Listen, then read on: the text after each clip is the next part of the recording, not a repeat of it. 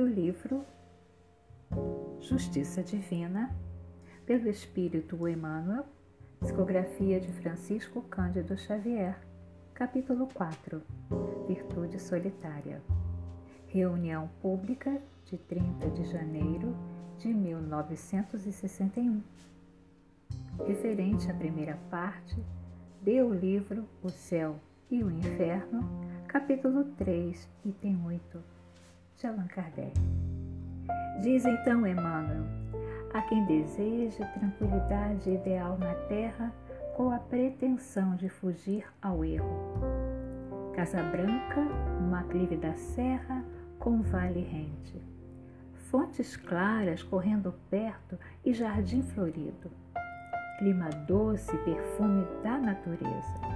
Nenhum aborrecimento, nenhum cuidado, falta alguma, problema algum solidão saborosa em que o morador consiga estirar-se inerte em poltronas e redes.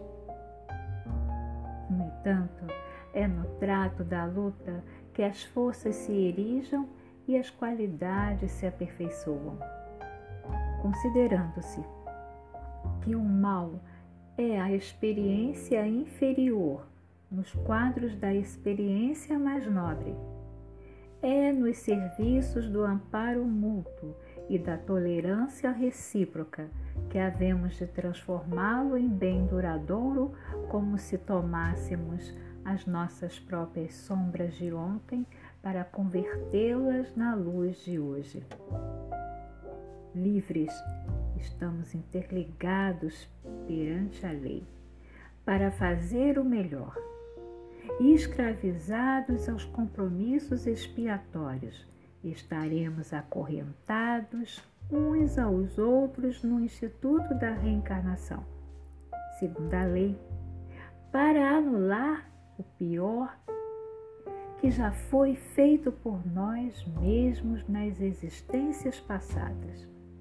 Ninguém progride sem alguém. Abençoemos assim as provações que nos abençoam. Trabalho é ascensão, dor é burilamento. Toda adversidade avisa, todo sofrimento instrui, todo pranto lava, toda dificuldade e toda crise seleciona. Virtude solitária é pão na vitrine. Competência no palanque é a usura da alma. Todos somos alunos na escola da vida. E ninguém consegue aprender sem dar a lição.